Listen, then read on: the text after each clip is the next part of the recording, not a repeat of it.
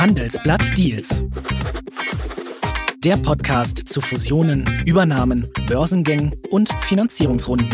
Mit Nele Domen und Arno Schütze.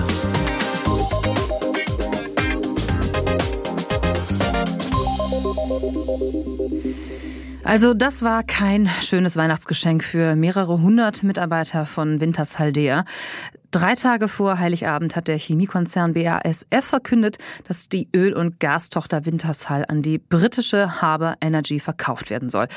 Und in dem Fall bedeutet das, hunderte Jobs in Hamburg und Kassel werden wegfallen. Warum der Deal jetzt so aussieht, wie er eben aussieht, welche Kritik es daran gibt und was das Ganze damit zu tun hat, dass der russische Präsident Wladimir Putin vor kurzem per Dekret Wintershall-Beteiligungen beschlagnahmt hat, das wollen wir heute mal besprechen. Und damit herzlich willkommen zu einer neuen Folge Handelsblatt Deals, bei der wie immer er nicht fehlen darf, unser Corporate Finance Korrespondent Arno Schütze. Hallo Arno. Hallo Nene. Arno, ja, die Nachricht zu Deutschlands einzigem Öl- und Gasförderer am 21. Dezember war die, BASF hat nach langer Suche einen Käufer für sein Öl- und Gasgeschäft gefunden. Der Ludwigshafener Chemiekonzern fusioniert seine Tochter Wintershaldea mit der mittelständischen britischen Ölfirma Harbour Energy. Ein Szenario übrigens, über das du schon im Oktober berichtet hast. Äh, also sehr gut hell gesehen in dem Fall. Wer ist denn jetzt Harbour Energy eigentlich und was bedeutet die Fusion für die Unabhängigkeit von Wintershaldea? Okay, äh, ich fange mit der zweiten Frage an. Also mhm. die Unabhängigkeit ist natürlich weg. Also Wintershall geht dann auf in der Harbour Energy, in der britischen. Und wer ist eigentlich diese Harbour Energy? Also überspitzt gesagt, ein totaler Nobody. Ne? Mhm. Also wir haben wir haben aus Europa haben wir oder aus Großbritannien haben wir äh, Shell mit einer Marktkapitalisierung von 170 Milliarden, wir haben BP mit 82 Milliarden und wir haben Harbour Energy mit ein bisschen über zwei Milliarden. Also einfach mal so, um die Größenordnung nebeneinander zu stellen. Also Harbour Energy ist ein absoluter Zwerg. ähm, ist also eine Independent äh, Oil and Gas Company, also unabhängig von diesen, von den Big Oil oder Ölmultis. Was, was haben die? Die haben ein paar Ölfelder in, in, in Großbritannien, Norwegen, Indonesien, Vietnam, Mexiko. Aber wie gesagt, eigentlich kennt die außerhalb der Branche wahrscheinlich niemand. Ja, das ist total spannend. Und vor allen Dingen als Käufer war ja auch der Ölriese Adnoc aus Abu Dhabi im Gespräch. Und über die haben wir ja auch schon hier im Podcast gesprochen, als deren Übernahmeinteresse an Covestro bekannt wurde. Also durchaus auch hier im Dealmarkt äh, ein bekannter Name und vor allem auch eine richtige Größe. Warum ist es aber am Ende doch äh, der britische Mittelstand gewesen, also Harbour, der das Rennen gemacht hat? Ja, vielleicht dazu noch zu den Interessenten. Also ähm, Genau, also Adnor war interessiert, aber auch ähm, Katar und Mubadala aus der mhm. Golfregion. Wir hatten auch von Interesse von Total Energies, den Franzosen in der Equinor aus Norwegen gehört. Ähm, in den letzten paar Monaten haben die aber wohl exklusiv mit Harbour Energy verhandelt. Genau, war ein sehr komplexer Deal, deshalb hat es dann am Ende, am Ende sehr lange gedauert. Also beide mussten ja gegenseitig Buchprüfung machen, Unternehmensbewertung machen und so weiter. Und das hat dann gedauert. Ja, aber nochmal konkret, warum, Arno, hat denn jetzt am Ende der britische Mittelständler Harbour das Rennen gemacht und nicht einer von den Großen? Ja, am Ende waren die letztlich dann diejenigen, die übrig geblieben sind, die dann aus BSF-Sicht das, das beste Angebot gemacht haben. Wollten Man die anderen nicht? Auch ein, ja, naja, was heißt wollten, ist dann immer natürlich eine, eine Preisfrage, aber ja. man muss sich natürlich aus einer Sicht von einer äh, Shell oder BP Total oder so auch überlegen, also was bringt denn Wintershall mit, was ich äh, sonst nicht irgendwie anders auch herbekomme und, und wie viel bin ich bereit dafür zu bezahlen. Und Wintershall, gut, was haben die? Die haben die sind auch so ein bisschen, die sind zwar etwas größer als Haber, aber auch so ein bisschen, ja, haben ein paar Nordsee-Ölfelder, mhm. äh, ein paar in Libyen, jetzt irgendwas neu in Mexiko und so weiter. Aber hm, das ist alles kein Must-Have, ja. äh, wie man so schön sagt, also nichts, was die unbedingt brauchen. Und deshalb waren die Großen natürlich auch ähm, da dann entsprechend zurückhaltend, was die Bewertung angeht. Und für Haber ist es natürlich eine, eine Gelegenheit, jetzt da in, eine, in gewisser Weise in eine neue Liga vorzustoßen. Wintershall wurde jetzt bei dem Deal mit 11,2 Milliarden Dollar bewertet. Das äh, ist schon mhm. ja, mhm. riesig und eigentlich viel zu groß für die. Okay, auf Wintershall und was alles so zu denen gehört, was die so können und machen, da gehen wir auch gleich nochmal drauf ein. Aber du hast gerade gesagt, ähm, die Eigenständigkeit von Wintershaldea geht ja komplett in der, dieser neuen fusionierten Gesellschaft dann auf. Sollte denn aber Deutschland nicht eigentlich besser einen eigenen Öl- und Gasförderer behalten? Weil wir haben ja auch in der jüngsten Vergangenheit gesehen, was so das Stichwort Abhängigkeiten alles bedeuten kann. Wie würdest du das bewerten? Wie, ah, wie ungünstig oder günstig ist es vielleicht, das jetzt abzugeben, diese Kompetenz? Ja, Günstig, ungünstig, wahrscheinlich eher nahezu irrelevant, sage ich mal so. Ne? Also okay. ich meine, ja, ich meine, Wintershall ist einfach kein, kein großer Spieler. Mhm. Ja, die spielt für die Energieversorgung in, in Deutschland eine, eine marginale Rolle. Und ich meine, das war früher immer, äh, ich war auch mal ganz am Anfang meiner Karriere irgendwann mal im Ruhrgebieten äh, äh als Journalist tätig. Aha. Und äh, genau, und da ging es immer drum, um die damals noch kohlefördernde RAG. Ja, und da war das große Argument, ja, Energiesicherheit, wir brauchen unsere eigene Kohle von vor Ort und so. Und egal, ob die dreimal so teuer ist, ähm, Hauptsache wir sind so autark oder möglicherweise autark. Jetzt hat man es ja dann irgendwann tatsächlich äh, zugemacht gemacht, die ganze Kohleförderung und ja irgendwo auch mit, mit gutem Recht, weil da ja Milliarden an Subventionen reingeflossen sind. Mhm. Wintershall hat zwar jetzt keine äh, großen Subventionen bekommen, aber jetzt allein so aus industriepolitischen Erwägungen zu sagen, wir müssen jetzt unbedingt einen deutschen Öl- und Gasförderer haben, hm, weiß nicht, noch dazu sind wir eigentlich ja Deutschland eine, eine Volkswirtschaft, die immer stärker auf Erneuerbare umschwenkt. Wir hatten jetzt 2023 mehr als 50 Prozent der mhm. Energieversorgung aus Erneuerbaren und so. Und dann fragt man sich ja, okay, brauche ich da wirklich einen? Also, Verstehe. Sollen andere entscheiden. Also mhm, meine mhm. Meinung wäre, hm, nicht, nicht unbedingt. Okay. Dann mal kurz zur Eigentümerstruktur bei Wintershaldea. Wie sah die denn bislang eigentlich aus? Wintershaldea ist ein Joint Venture. Die zwei Teile des Namens deuten es schon an. Ähm, BSF hat zwei Drittel und ähm, gehaltene Anteile und Letter One ein Drittel. Letter One ist so ein Vehikel von dem russischen Oligarchen Michael Friedmann, mhm. der hatte irgendwann mal äh, dieses Geschäft, die DEA, das ist eine ehemalige Tochter von RWE, gekauft und ja, hielt sie seitdem. Der ist außerdem ehemaliger Großaktionär beim drittgrößten russischen Ölkonzern TNK BP und naja, lange Zeit, solange Deutschland und Russland ja sehr freundschaftliche Beziehungen gepflegt haben, lief das ja auch alles sehr gut. Abgesehen, was für sich, da war mal eine große Havarie in, in, von dem Öltanker äh, vor Spanien, die auch letztlich irgendwo äh, dem Friedmann gehörte. Da hat er mal schlechte Presse gekriegt, aber ansonsten ist er eigentlich so zur Persona non grata erst geworden 2022 mit dem russischen Überfall auf die Ukraine. Mhm. Der Herr Friedmann steht auf der Sanktionsliste der EU äh, mit dem darf man also keine Geschäfte machen. Und das war natürlich auch ein großes Thema jetzt bei diesem ganzen Verkaufsprozess, oh, dass ja. eben alles, alles irgendwie ausgeklammert wird, was, äh, was mit Friedmann zusammenhängen könnte und ist jetzt auch so strukturiert, dass zwar sein Investmentvehikel äh, dann letztlich davon profitiert von diesem Deal, aber eben derzeit nicht er selbst. Lass uns das gleich nochmal klären, was genau das jetzt auch mit dem Russland-Geschäft äh, bedeutet. Das hat dann auch große Auswirkungen jetzt auch eben auf den Deal ähm, und wie er weitergeht. Aber vielleicht noch mal kurz auf das Thema, was äh, wir eingangs schon angesprochen haben, nämlich die Tatsache, dass jetzt sehr, sehr viele Menschen sehr wahrscheinlich ihre Jobs verlieren werden.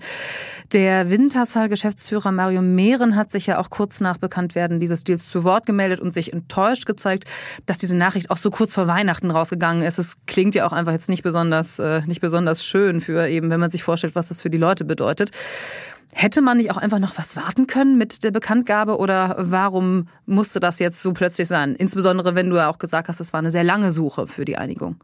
Ja, also klar hätte, hätte ein, zwei Wochen hätte nichts ausgemacht, aber ich schätze mal so ein, die, die beteiligten Personen, die da verhandelt haben, die wollten es einfach definitiv abschließen vor Weihnachten, wollten es hinter sich bringen, Haken dran machen, das 2023 verbuchen und dann gut ist. Ne? Mhm. Und Klar, ist natürlich eine große Enttäuschung für die Mitarbeiter, deren Arbeitsplätze jetzt wegfallen werden. Die ähm, Haber wird nur einen sehr kleinen Teil über, übernehmen und vor allem die ganzen Leute, die jetzt in, in der Verwaltung in, in Kassel und Hamburg sitzen und so. Ja, sind so 850 Jobs, Personen, oder?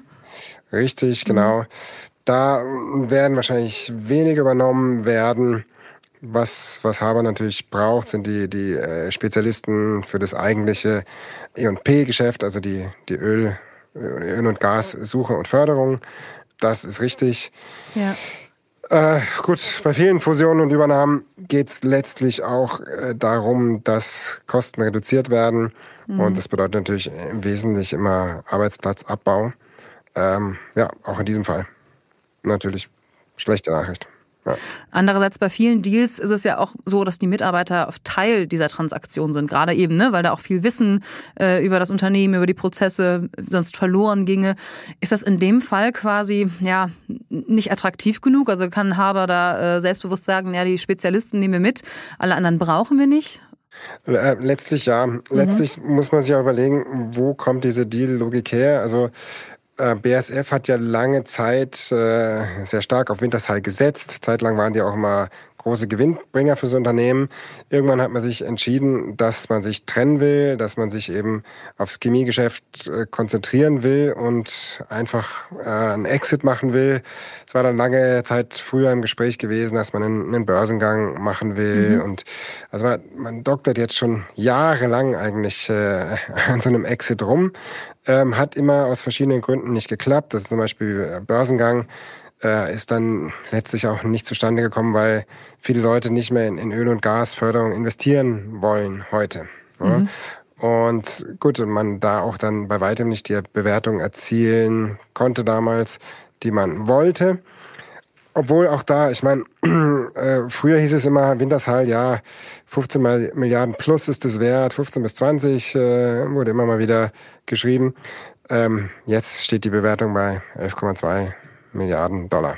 Also deutlich unter dem, was früher erwartet wurde. Ja, dann schauen wir uns doch nochmal an, was Haber da eigentlich gekauft hat. Also wer ist eigentlich Wintershall Dea und wo genau sind die aktuell aktiv?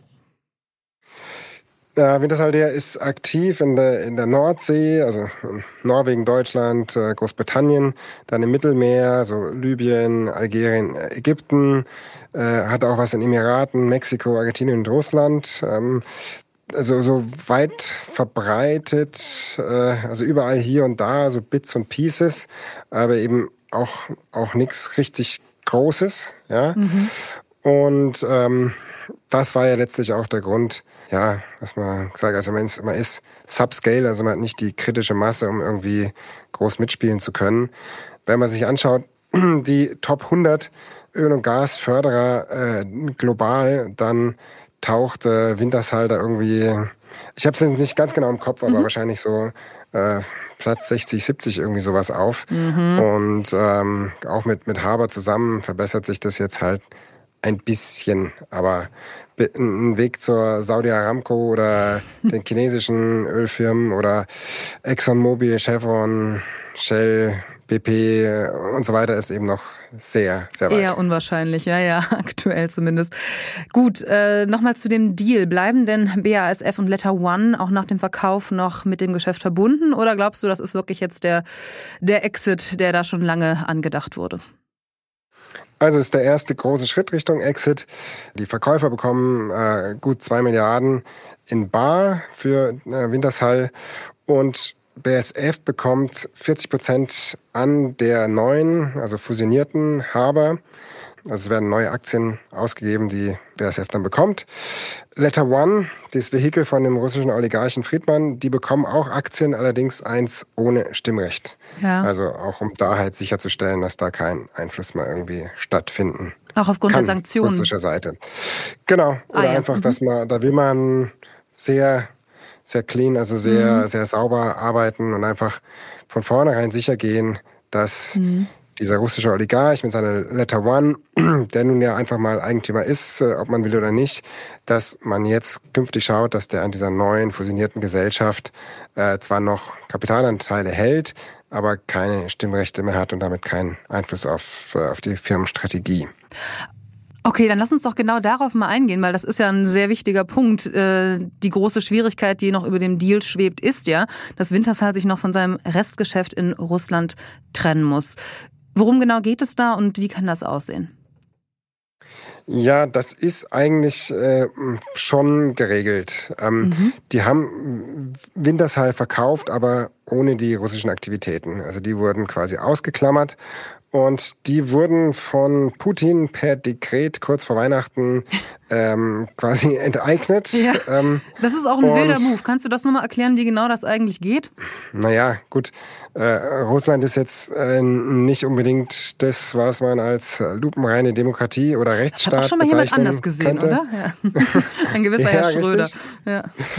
Und äh, Russland ist ja auf dem, auf dem Standpunkt, also hier die westlichen Mächte haben hier äh, russisches Vermögen irgendwie enteignet. Und ich meine, mhm. wir haben ja in Deutschland haben wir ja auch ähm, die haben wir auch die Fälle, ja. Wir haben ja die Sefe, also die ehemalige Gas, Gazprom Germania, haben wir ja auch verstaatlicht. Ne? Da hat Russland dann auch nichts für bekommen. Gut, und ähm, jetzt hat äh, Putin eben reagiert und die Beteiligung von Wintershaldea, aber auch die Beteiligung von anderen wie der österreichischen OMV mhm. an Öl- und Gasfeldern, zum Beispiel dem bekannten Yuzhno äh, Roskoje Feld im ganz im Norden äh, Russlands, äh, ja, hat er beschlagnahmt. Und das gleiche gilt für, für andere Beteiligungen, die Wintershaldea noch gehalten hat.